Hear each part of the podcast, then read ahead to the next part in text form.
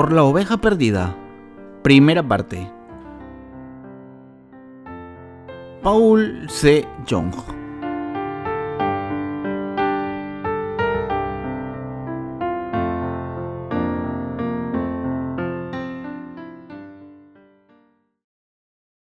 ¿Debemos ir a lavarnos en el estanque de Siloé?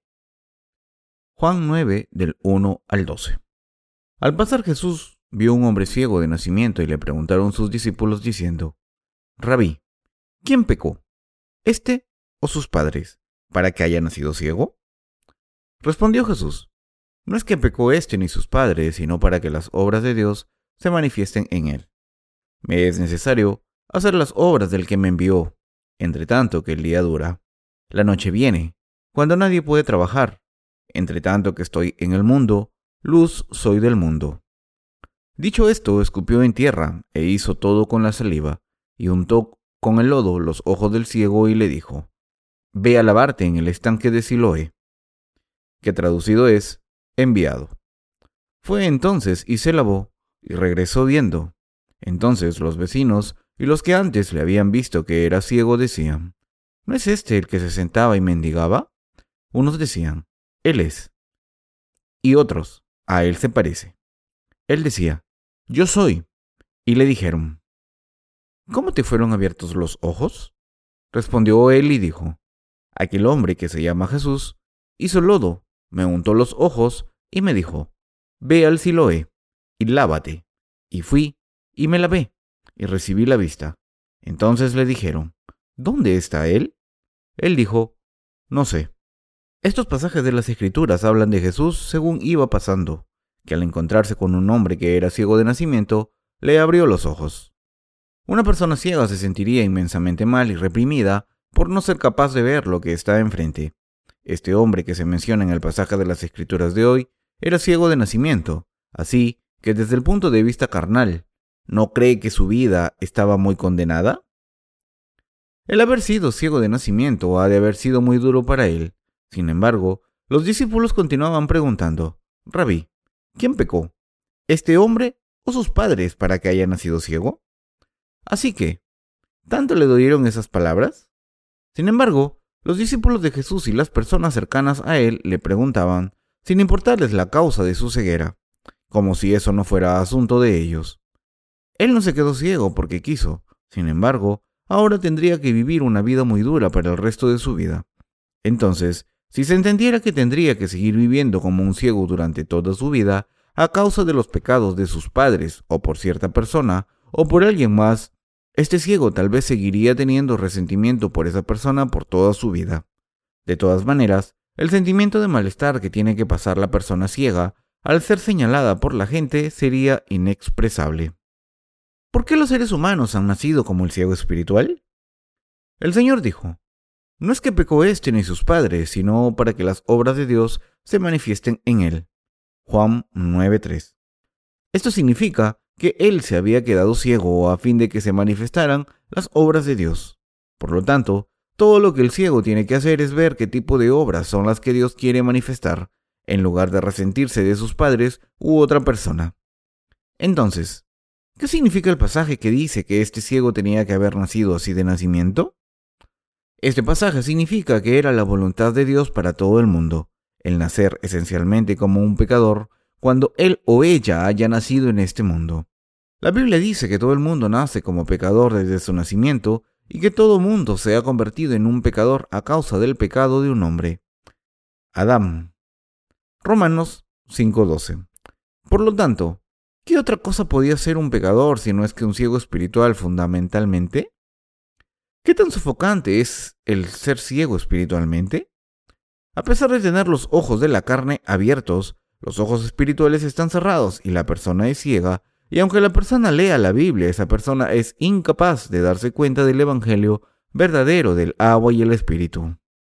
Y así, esa persona no sabe el significado y la intención de la palabra de Dios, y entonces ¿Qué tan duro podría ser esto para la persona? Desde el nacimiento, la gente está espiritualmente ciega, y puesto que el ciego no puede conocer la palabra de Dios por sí mismo, debe realmente sentirse mal hasta morir. Más aún, a sus curiosos discípulos nuestro Señor respondía, no es que pecó éste ni sus padres, sino para que las obras de Dios se manifiesten en él. Entonces, ¿qué cree usted que es exactamente la obra que Dios quiere manifestar? Si una persona va a permanecer espiritualmente ciega, antes de saber claramente la razón, lo único que la persona puede hacer es llevar una vida llena de enigmas. ¿Por qué la gente tiene que nacer como pecador en este mundo desde el nacimiento? ¿Por qué fue que no podían nacer más que como pecadores fundamentales? Si tuviéramos que interpretar esta palabra abiertamente, no pudiéramos más que decir que la razón por la que las personas nacen como pecadoras es el manifestar la gloria de Dios. Esto significa que estaba incluido en el plan de Dios. Si es así, debemos averiguar qué clase de plan para nosotros era el plan de Dios. Es claramente la voluntad de Dios que había hecho nacer a los seres humanos esencialmente como ciegos espirituales. Esa voluntad recae sobre nosotros, convirtiendo un hijo de Dios sin pecado al creer en el perdón de los pecados, es decir, nuestro Señor habiendo bajado a este mundo por nosotros a perdonar nuestros pecados por el agua y la sangre. Si Dios hubiera hecho que la gente naciera como justa desde el nacimiento, ¿qué habría pasado? El plan de Dios no se habría ejecutado. Además, Dios no habría podido demostrar su justicia para nosotros, su creación. Si hubiéramos nacido como justos, no hubiera habido necesidad de conocer su justicia. La obra que Dios quiere hacer es así. En el principio, Dios hizo todas las creaciones, y en el sexto día, Dios creó al hombre a imagen de Dios, con el polvo de la tierra, y con el Espíritu de Dios soplado en la nariz del hombre, éste se convirtió en ser viviente. Dios creó al hombre a semejanza de su imagen porque quería vivir con la gente en el hermoso Edén, dándole un corazón que anhela la eternidad. Eclesiastés 3:11. Y, a sabiendas de que las personas caerían en el pecado, Dios hizo planes para vestir a la gente con la bendición de ser sus hijos mediante el envío de su Hijo unigénito a la humanidad, y limpiando sus pecados por el agua, la sangre y el Espíritu. Y así es. Es por eso que Dios nos hizo a usted y a mí nacer como pecadores en la tierra. Entonces, por esta razón, Jesús dijo que las personas nacen ciegas no por los pecados de sus padres o por sus propios pecados, sino solo porque Dios quiere manifestar las obras que desea en ellos. Por lo tanto, dentro del Evangelio del agua y el Espíritu, debemos convertirnos en los que traen la enorme gloria a Dios, llevando en nuestro corazón la voluntad de Dios y obedeciéndola. La obra que Dios quiere realizar en los seres humanos. La obra que Dios quiere hacer es convertir a todos los pecadores en hijos de Dios, haciéndolos nacer de nuevo por el Evangelio del agua y el Espíritu. Las personas son nacidas del vientre de la madre, pero una vez que la gente cree en el Evangelio del agua y el Espíritu, dado por Jesús, y recibe la remisión de los pecados, llega a nacer de nuevo como hijos de Dios. Esto significa que las almas de las personas muertas son devueltas a la vida cuando sus ojos espirituales se abren por el poder de la verdad del Evangelio. Al igual que una larva se convierte en una cigarra, una persona también nace de nuevo creyendo en el Evangelio del agua y el Espíritu de Jesucristo de corazón, después de haber nacido una vez como un ser humano, y al ser limpiados de todos los pecados, de uno como la blanca nieve, se puede llegar a ser una persona justa, un hijo de Dios. En otras palabras, creyendo en el Evangelio del agua y el Espíritu, una persona se convierte en hijo de Dios, que es partícipe de la naturaleza divina. Dios dijo, esto es volver a nacer. Podemos ver fácilmente en el ambiente natural que una larva en el agua se convierte en una libélula y que un gusano se convierte en una mosca. De igual manera, a pesar de que las personas han nacido en este mundo llevando un cuerpo, hay una manera de nacer de nuevo, y eso es llegar a ser del pueblo de Dios al creer en el Evangelio del agua y el Espíritu. Los que han nacido de nuevo como gente de Dios pueden ir a vivir feliz y eternamente al reino de Dios. Por eso, en el Evangelio de Juan se dice que una persona que no nace de nuevo no puede ver el reino de Dios. La gente tiende a pensar en ambos gusanos y moscas como algo sucio y espeluznante, pero un gusano desearía la transformación prontamente, al ver a las moscas volando en el cielo, y por haber pasado por esa transformación, habría querido volar libremente en el cielo. Es lo mismo con una larva, ya que su vida como cigarra solo duraría unas pocas semanas, y una larva vive bajo tierra aproximadamente unos seis años, e incluso después de haber pasado ese tiempo, no se convierte en una cigarra de inmediato. Después de haber estado bajo tierra durante un periodo tan largo de tiempo, tendrá que subir a un árbol arduamente y a continuación tiene que permanecer como polilla durante un tiempo. Minuciosamente, se convierte en una cigarra, pero entonces solo emite fuertemente un sonido durante una sola temporada de verano y muere. Incluso una simple creación anhela volver a nacer así. Dios nos permitió nacer de nuevo como su gente, sin importar si uno lo desea o no. Dios dio el Evangelio del agua y el Espíritu a toda la humanidad, proveyendo justamente la manera de ser nacidos de nuevo en Jesucristo. Y Dios dijo claramente que la manera de que un pecador se convierta en justo no es otra que el Evangelio del agua y el Espíritu. En realidad, tanto un pecador naciendo de nuevo, como nosotros volviéndonos hijos de Dios, oyéndonos al cielo, todo esto es por la soberanía de Dios. Que una larva se convierta en una cigarra es algo que se lleva a cabo fundamentalmente por la voluntad del Creador. Del mismo modo, el que usted y yo hayamos nacido en este mundo se debe también a Dios. Una persona no puede recibir la remisión de los pecados incluso si no comete pecados. Además, una persona no puede convertirse en justa por cumplir con la ley a la perfección. Como se dice en el libro de Eclesiastés capítulo 7, versículo 20, ciertamente no hay hombre justo en la tierra que haga el bien y nunca peque. No hay nadie que no cometa pecado. Por lo tanto, tenemos que nacer de nuevo como justos, aceptando la voluntad de Dios. Y ese método está precisamente en el Evangelio del agua y el Espíritu que Dios nos ha dado. Dios nos hace justos. Usted debe entender claramente que no podemos llegar a ser justos por no cometer pecados, sino, más bien, es posible porque Dios nos ha hecho justos por el Evangelio del agua y el Espíritu. Quiero reiterar una vez más, podemos llegar a ser justos solo por el Evangelio del agua y el Espíritu dado por Dios. ¿Qué tipo de obra hizo Dios en nosotros?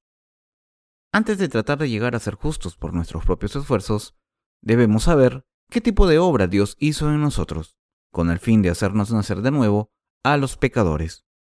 Para ello, debemos escuchar cuidadosamente la palabra del Evangelio del agua y el Espíritu que Dios nos ha dado, y también tenemos que observarlo con cuidadosa atención.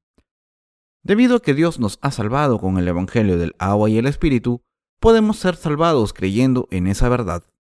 Sin embargo, la mayoría de los cristianos siguen una vida religiosa con fervor, sin darse cuenta de la palabra de Dios.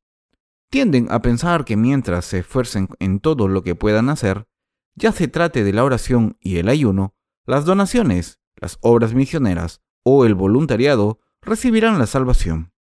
También hay muchas personas que piensan que la salvación se puede explicar con la siguiente ecuación. Fe en Jesucristo más propios méritos de uno igual salvación. Sin embargo, esta función y respuesta son incorrectas. En relación a que un pecador nazca de nuevo, ni siquiera un 0,1% de los propios actos de uno tienen que ver. Para que un pecador nazca de nuevo es porque ha sido enteramente obra de la redención de Dios. El que nos convirtamos en justos e hijos de Dios es por la gracia de Dios y nada más. Añadiendo apenas un 0,1% de nuestros méritos, eso no ayudaría para nada. Nuestro Señor nació en este mundo para hacer que los pecadores nacieron de nuevo, y como Él vivió en este mundo como 33 años, terminó tal misión a través del Evangelio del agua y el Espíritu. Sin embargo, la gente no puede nacer de nuevo ya que ni conocen ni creen en la obra realizada por Jesús, debido a que se encuentran en un estado de ceguera espiritual. No pueden entender el verdadero significado de la palabra de Dios ni aun si leen la Biblia con sus propios ojos. Dios ya ha perfeccionado la salvación y claramente la ha registrado en la Biblia. Por lo tanto, debemos abrir nuestros ojos espirituales y perfectamente ver el Evangelio que Dios nos ha dado. El pasaje de las Escrituras de hoy muestra la obra que nuestro Dios quiere desempeñar en los pecadores. Para curar al ciego, nuestro Señor escupió en el suelo, hizo lodo con la saliva y se lo untó en los ojos. Jesús es Dios y el Creador. Todo lo que Jesús tenía que hacer era decir una sola frase, sea sanado. Sin embargo, ¿cree que Jesús curó al ciego por escupir en el suelo, amasar y pegarle lodo en sus ojos sin tener poder? No. En este pasaje, lo que el Señor quiere decirnos a través de él está mostrado. El Señor amasó la tierra con su saliva y abrió los ojos del ciego, de manera que no solo los que estaban viendo al ciego siendo sanado, sino también gente de esta generación actual fueran capaces de conocer el secreto de la purificación del pecado que se muestra en el pasaje y luego recibir la remisión de los pecados. Tras haber el Señor escupido en el suelo, hizo lodo con la saliva y ungió los ojos del ciego. Él dijo, Ve a lavarte en el estanque de Siloé. Juan 9:7. La traducción de la palabra Siloé significa enviado. Supongamos por un momento que hay una persona ciega a tu lado ahora mismo. Si yo fuera a ungir sus ojos con un poco de arcilla amasada con mi saliva, y luego, si la persona ciega fuera a lavarse en el estanque de Siloé, ¿ese ciego verdaderamente abriría los ojos? Tal método no es el camino para que una persona ciega abra los ojos. En su lugar, debemos encontrar un significado espiritual. Este pasaje nos dice qué tan condenados estamos los seres humanos, comenzando desde el momento en que nacimos en este mundo, y también nos dice ¿Qué tipo de maldición hemos nacido destinados a recibir? En otras palabras, este pasaje nos habla de los pecados de nosotros los seres humanos y el juicio por ellos mismos. Nacimos con pecados de nacimiento, y si tenemos pecados, entonces, ¿cuál es su precio? Es precisamente la muerte espiritual.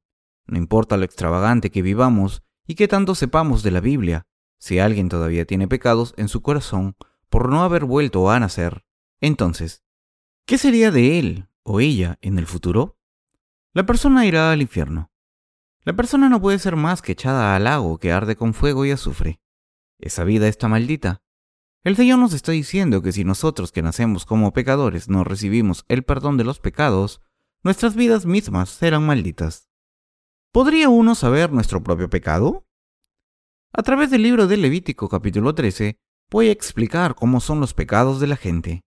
Levítico capítulo 13 muestra cómo los sacerdotes deben discernir la lepra, lo que es algo peculiar. Dios dijo que si la llaga de lepra en una persona es solo un poco, entonces esa persona es impura. Pero si la lepra le cubre toda la piel, entonces esa persona es muy pura. Echemos un vistazo al libro de Levítico capítulo 13, versículo del 9 al 17. Cuando hubiera llaga de lepra en el hombre, será traído al sacerdote, y éste lo mirará. Y se pareciere tumor blanco en la piel, el cual haya mudado el color del pelo, y se descubre a sí mismo la carne viva, es lepra crónica en la piel de su cuerpo. Y le declarará inmundo el sacerdote, y no le encerrará, porque es inmundo. Mas si brotare la lepra cundiendo por la piel, de modo que cubriere toda la piel del llagado desde la cabeza hasta sus pies, hasta donde pueda ver el sacerdote, entonces éste le reconocerá, y si la lepra hubiere cubierto todo su cuerpo, declarará limpio al llagado. Toda ella se ha vuelto blanca, y él es limpio. Mas el día que apareciere con él la carne viva, será inmundo. Y el sacerdote mirará la carne viva y lo declarará inmundo. Es inmunda la carne viva, es lepra. Mas cuando la carne viva cambiare y se volviere blanca, entonces vendrá al sacerdote, y el sacerdote mirará, y si la llaga se hubiere vuelto blanca, el sacerdote declarará limpio al que tenía la llaga y será limpio. En los tiempos del Antiguo Testamento los sacerdotes examinaban a los que tenían lepra, debido a que la enfermedad era contagiosa. Una vez que el sacerdote confirmaba que una persona tenía lepra, entonces esa persona tenía que ser aislada de los demás. Así como los sacerdotes del tabernáculo examinaban si una persona tenía lepra o no, ahora los siervos de Dios examinan si una persona es un pecador o una persona justa. Solo los justos que se han convertido en personas del pueblo de Dios pueden discernir si una persona es o no pecadora. Si la piel de una persona determinada mostraba manchas de color volviéndose rojas, que se propagaban y se hundían hacia adentro, se decía en un principio que la persona era impura y a continuación esa persona se le encerraba en su casa era porque la persona estaba bajo sospecha de tener lepra. Después de eso, la persona se encerraba por siete días y una vez más, la persona era examinada. Si las manchas de color no se habían extendido, entonces se decía que la persona era limpia, ya que no era lepra. Sin embargo, Si la piel se había hundido con el brote y propagación de manchas blancas, la persona era lanzada fuera de la ciudad, ya que era lepra. ¿Qué tipo de leproso es usted espiritualmente? Aquí en Levítico 13, del 12 al 13, está escrito, Mas si brotare la lepra cundiendo por la piel, de modo que cubriere toda la piel del llagado desde la cabeza hasta sus pies, hasta donde pueda ver el sacerdote, entonces éste le reconocerá, y si la lepra hubiere cubierto todo su cuerpo, declarará limpio al llagado. Toda ella se ha vuelto blanca, y él es limpio. Hay una diferencia entre la palabra de Dios y lo que normalmente consideramos como sentido común. Dios dijo que un pequeño brote, la propagación de la lepra, era inmundo. Pero que si la lepra había brotado y cubierto toda la piel del paciente de pies a cabeza, entonces era proclamado limpio. ¿Qué piensa usted? Entre una persona contagiada de lepra en todo el cuerpo y con un poco de lepra, ¿cuál cree usted que es más inmunda? Debemos pensar en el significado de este criterio. En el pasaje, Dios les dijo a los sacerdotes que echaran fuera a los que tenían un poco de lepra en cualquier parte de su cuerpo porque estaban inmundas. Los pacientes leprosos que no fueron arrojados fueron los que tenían la lepra en todo su cuerpo, de pies a cabeza, y por lo tanto, que se había vuelto blanca. En la fase incipiente de la lepra se dice que la piel se vuelve excesivamente delgada y fina. El síntoma inicial de la lepra es que la piel se torna tan fina que ni siquiera la aplicación de maquillaje de alta calidad la harían así. Entonces, la piel se vuelve de color blanco lechoso y luego empiezan a brotar llagas. Las mejillas se revientan así como las orejas, y empezando con el exudado de las llagas, el cuerpo comienza a pudrirse, y así todas las articulaciones del cuerpo empiezan a caer una por una. Sin haber sentido dolor, uno perdería las cejas, la nariz, las uñas, los dedos y los dedos del pie. Así, el sacerdote del tabernáculo juzgaba a los leprosos que sus cuerpos habían sido cubiertos por vacilos de la lepra, extendiéndose de cabeza a pies para ser limpiados. Esta es una parte que no puede ser entendida por el pensamiento humano. Uno no puede dejar de preguntarse cómo es que alguien que estaba cubierto con un poco de lepra era echado. Sin embargo, alguien que estaba cubierto por completo con la lepra era juzgado como limpio. Pero el secreto de la Biblia de la remisión de los pecados y la verdad de Dios está precisamente contenido aquí. Todos los humanos eran pecadores ante Dios. Una vez que brota la lepra por todo el cuerpo, se puede ver que la persona es leprosa, incluso si un médico no diagnostica la enfermedad de la persona como tal, y así, incluso si alguien cercano no dice nada de ello, no puede pensar por uno mismo. Ay, tengo lepra, tengo que recibir algún tratamiento. Sin embargo, con solo un pequeño brote de lepra uno no lo toma en serio diciendo, no puede ser lepra, voy a estar bien, solo es una llaguita, probablemente es solo una simple enfermedad de la piel. Aquí tenemos que reflexionar sobre nosotros mismos en la forma en que vemos los pecados. Las personas que se reconocen como pequeños pecadores creen que todo está bien, ya que solo han cometido unos cuantos pecados. Estas personas no quieren escuchar el Evangelio del agua y el Espíritu y recibir la salvación rápidamente. Tales personas no pueden recibir la remisión de los pecados, y es por eso que Dios dice que alguien así es más inmundo.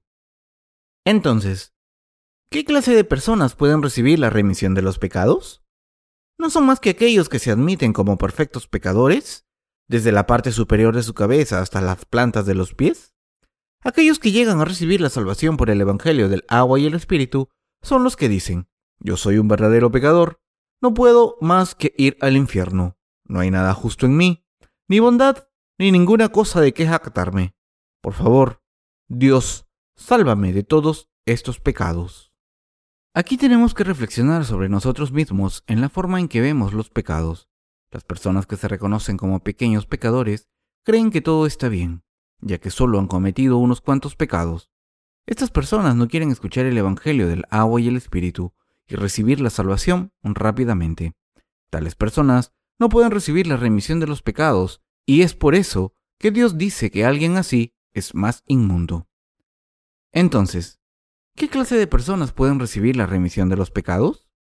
No son más que aquellos que se admiten como perfectos pecadores, desde la parte superior de su cabeza hasta las plantas de los pies.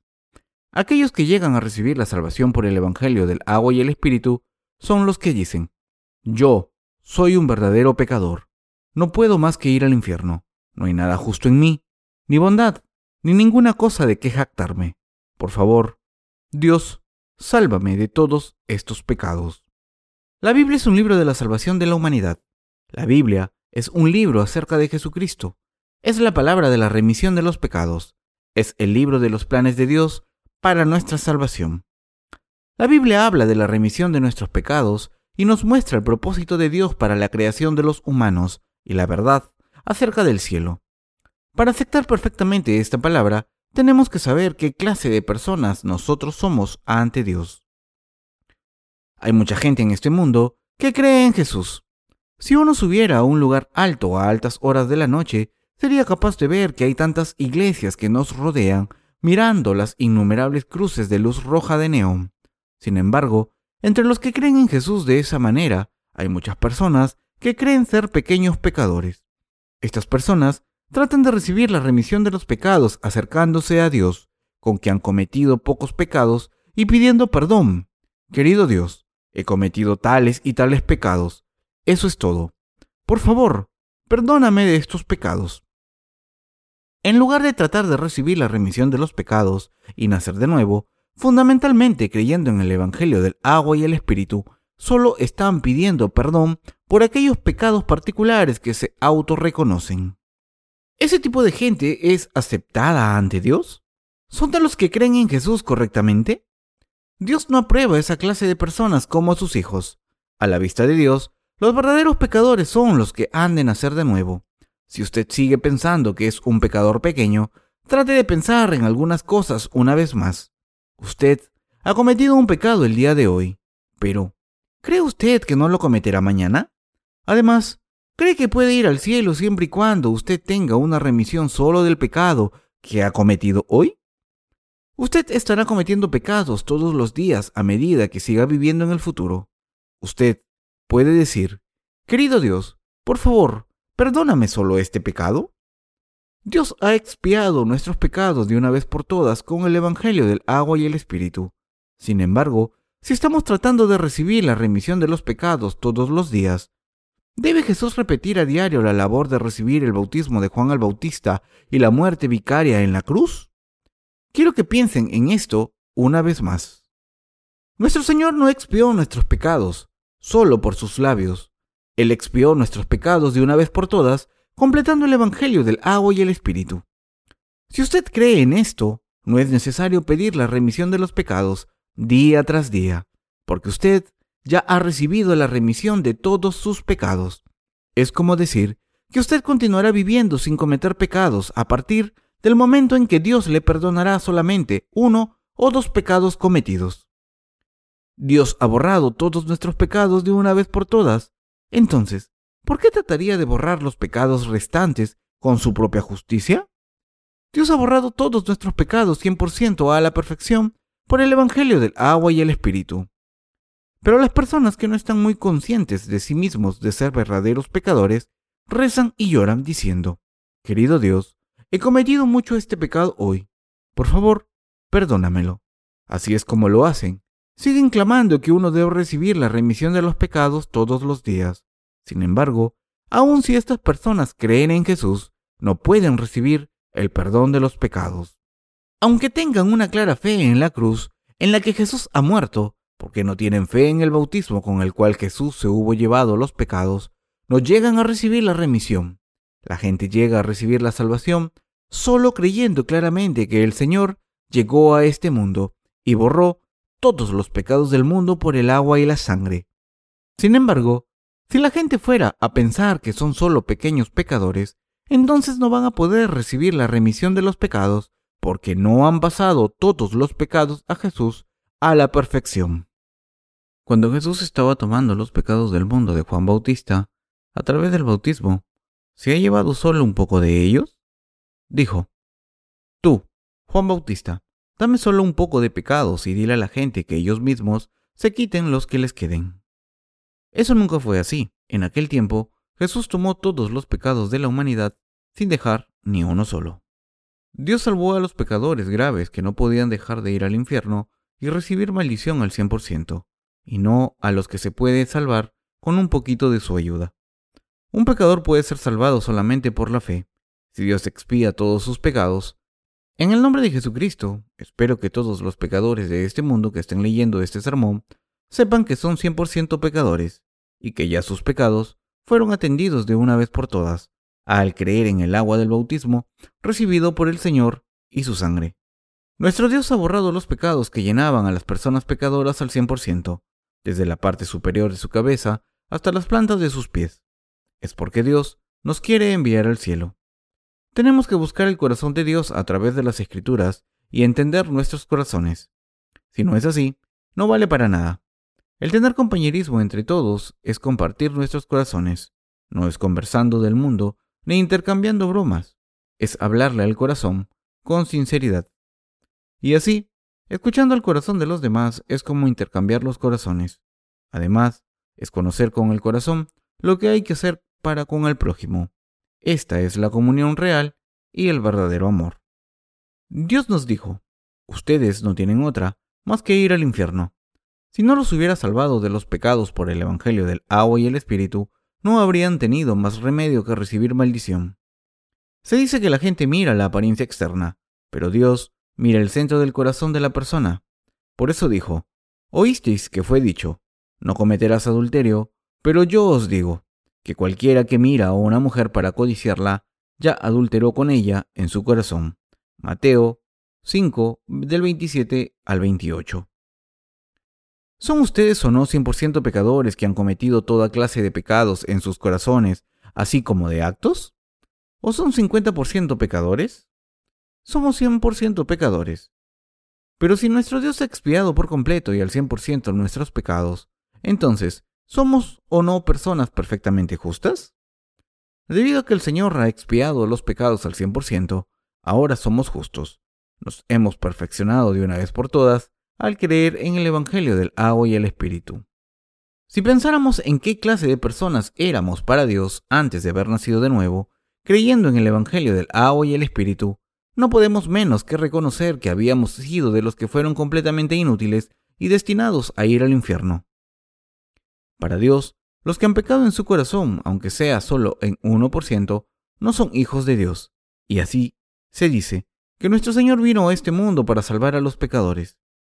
¿Qué tan pecadores son esos pecadores? Son ciento por ciento pecadores. Nuestro Señor vino a salvar a los pecadores al cien por ciento. Aceptemos o no el Evangelio del agua y el Espíritu a la vista de Dios, somos pecadores al cien por ciento, porque nacimos con el pecado heredado de nuestros padres, incluso si no cometemos pecados.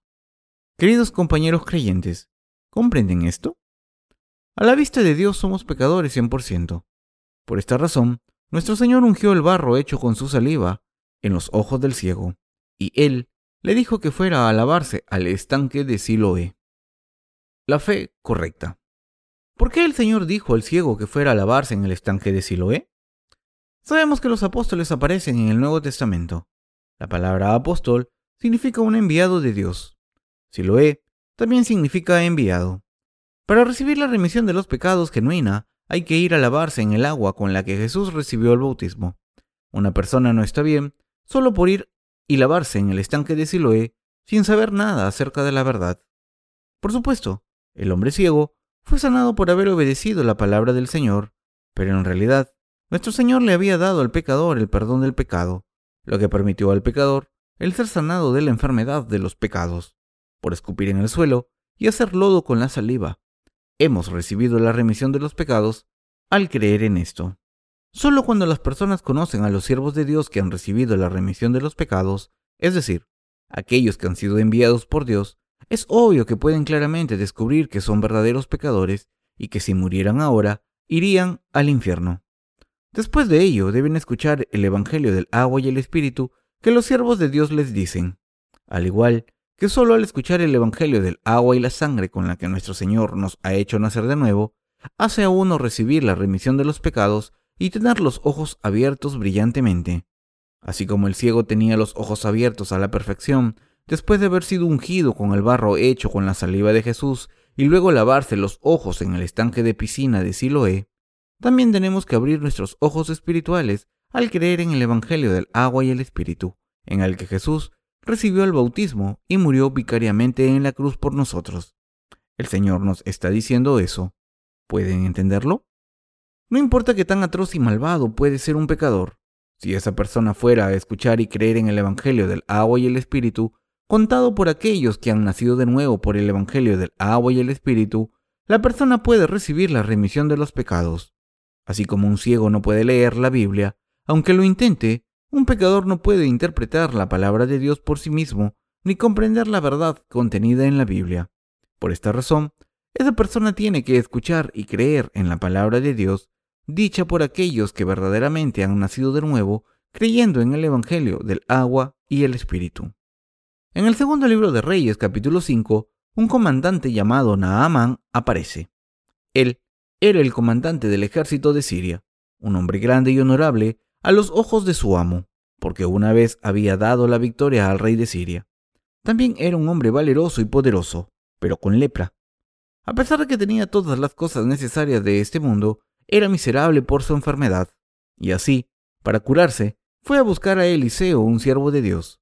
Según creía Naamán, la lepra le sería curada solo si viniera Eliseo personalmente, le impusiera sus manos sobre la cabeza y orara en lenguas diciendo, la, la, la, la, la, la. Así que fue, cabalgando largo camino, a Israel. Eliseo no vio al comandante, sino que envió a decirle a Naamán, a través de su siervo llamado Jesse, que fuera a lavarse en el Jordán siete veces. Al principio, cuando Naamán escuchó esto, se enojó. Desde una perspectiva humana, él tenía toda la razón de estar enojado, ya que Eliseo solo le había pasado las palabras necesarias, mediante el envío de un servidor, en lugar de venir a darle la bienvenida como comandante del ejército de un gran país. Así que trató de regresar a su país. Pero en ese momento, uno de los siervos le disuadió de hacerlo. Los siervos persuadieron al comandante Naamán diciéndole, Padre mío, si el profeta le hubiera dicho que hiciera algo grande, ¿no lo hubiera hecho? Entonces, ¿qué más si él dice, lávate y serás limpio?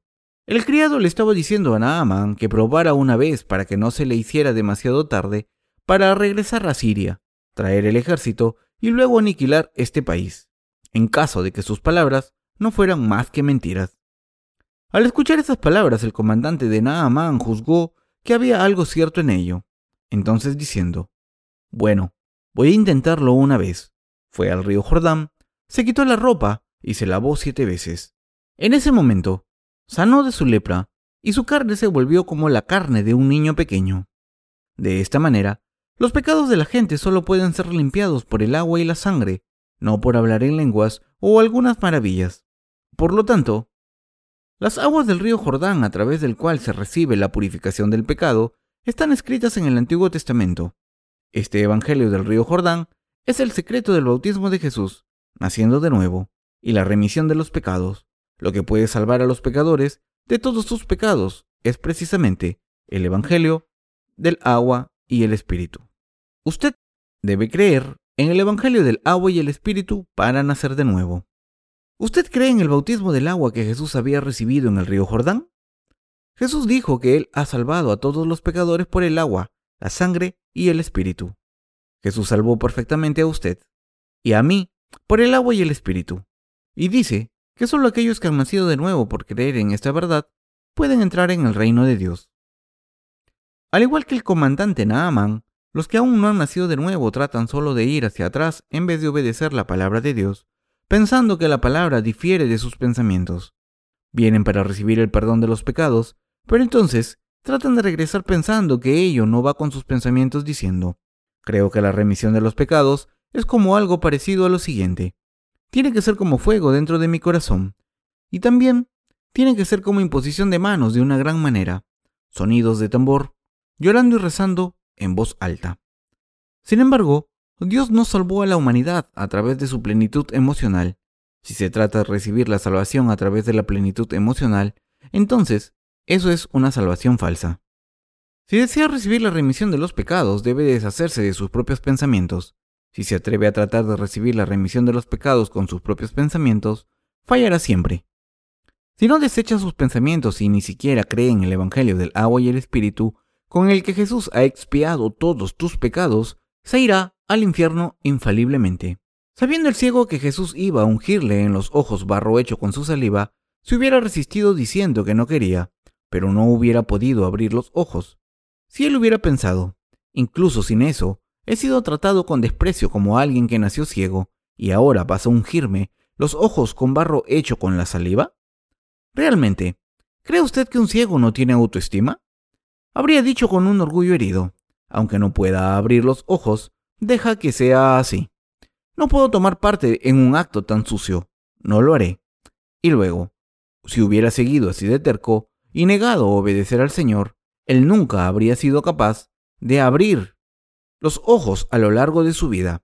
Pero el ciego se encomendó totalmente a Jesús. También debe desechar su autoestima con el fin de recibir la remisión de los pecados.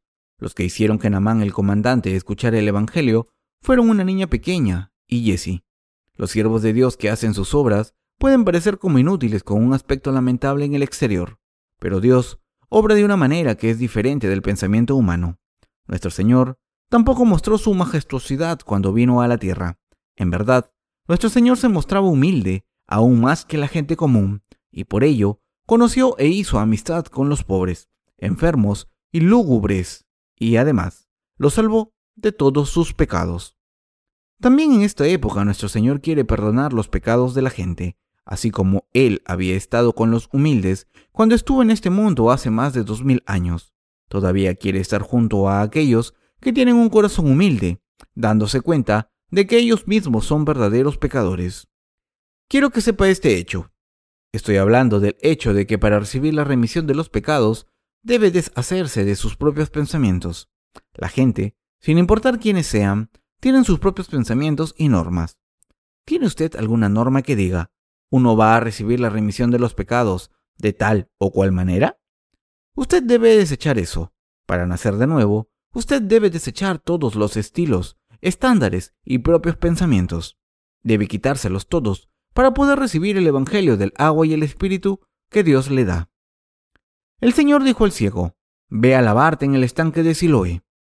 Esto significa que debemos conocer a los apóstoles enviados por Dios. En otras palabras, las personas que fueron enviados por Dios. Los pecadores deben conocer a los justos enviados por Dios.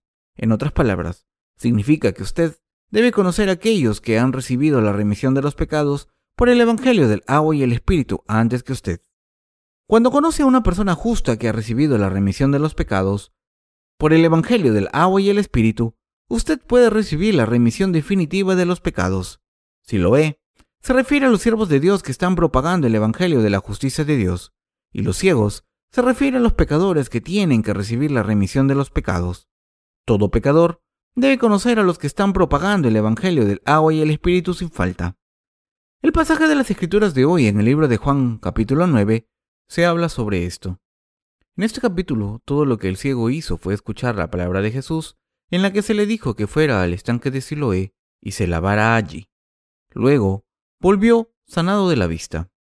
Así se dijo. Así que la fe es por el oír, y el oír por la palabra de Dios. Romanos 10:17. Si vas a la iglesia de los nacidos de nuevo, los pecados en tu corazón son limpiados por completo.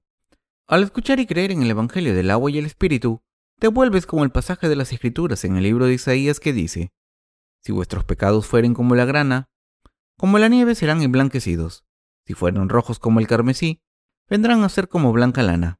Isaías 1.18. Al igual, nuestro Señor ha limpiado por completo todos nuestros pecados a través del Evangelio del agua y el Espíritu.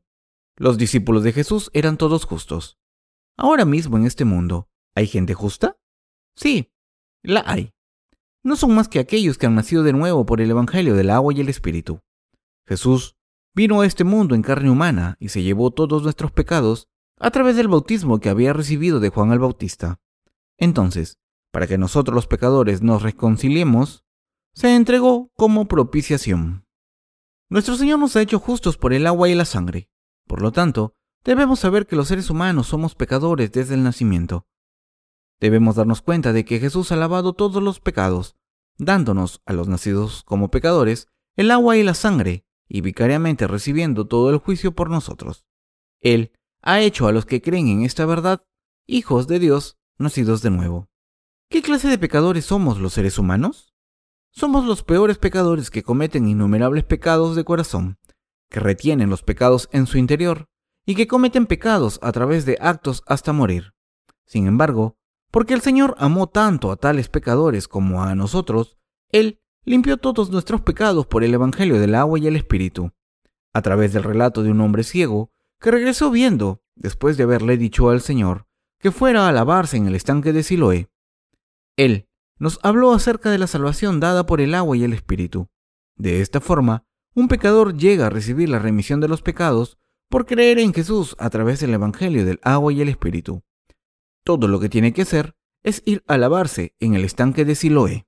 Me gustaría hablar con usted de cómo me había ido a lavar los ojos en la piscina de Siloé. Ahora han pasado unos 30 años desde que había empezado a creer en Jesús, pero durante los primeros 10 años de la vida cristiana, yo había vivido como un cristiano pecador. Durante esos 10 años que yo estaba estudiando teología, estaba en agonía constante a causa de los pecados dentro de mi corazón. Pero el Señor se reunió conmigo. Antes de nacer de nuevo, cuando leía la Biblia, no podía entender el verdadero significado de la palabra porque había espiritualmente estado ciego, tan severamente que lo que era negro eran solo letras y lo que era blanco era solo de papel. A veces he leído con emoción plena, pero la plenitud emocional no duró mucho, y en la mayoría de ocasiones me quedaba pensando, ¿lo que es negro son solo letras y lo que es blanco es solo papel? Hay una característica común en todos los que creen en Jesús sin haber nacido de nuevo. En el principio de su fe en Jesús, creer en Él los hace sentirse realmente bien, pero en cuanto más creen y creen, se cansan por aquellos pecados que todavía permanecen en sus corazones. Alguien que esté en agonía por los pecados, atormentándose en su interior del corazón, a pesar de tener fe en Jesús, es una prueba clara de que la persona no ha nacido de nuevo. En ese entonces, porque yo creía solo en la sangre de la cruz, sin estar consciente del Evangelio del agua y el Espíritu, tampoco fui capaz de recibir la remisión de los pecados. Sin embargo, una vez que obtenga la remisión de los pecados a través del Evangelio del agua y el Espíritu, ya no se preocupará por los problemas del pecado, ya que todo ha sido resuelto. Con el fin de recibir la remisión de los pecados, usted debe examinar cuidadosamente si se reconoce claramente como un pecador que realmente no tenía otra más que ir al infierno. Solo de esta forma puede recibir la remisión de los pecados al escuchar el Evangelio. Si no sabe qué tan pecador es usted, porque los pecados más profundos de su corazón no se le han salido, no puede convertirse en una persona perfectamente justa al 100%. Nosotros, los seres humanos, no vivimos todos los días en la virtud, y luego, por alguna razón, por accidente, cometemos pecados. Más bien, cometemos pecados porque los doce tipos de pecados dentro de nosotros se manifiestan. Marcos 7, del 21 al 23. Alguien puede parecer tan virtuoso que puede ser que la persona no cometa ningún pecado, pero es porque la persona oculta el pecado en el interior del corazón con actos virtuosos e imágenes justas. Los seres humanos, independientemente de quienes sean, son esencialmente aquellos que cometen pecados hasta la muerte.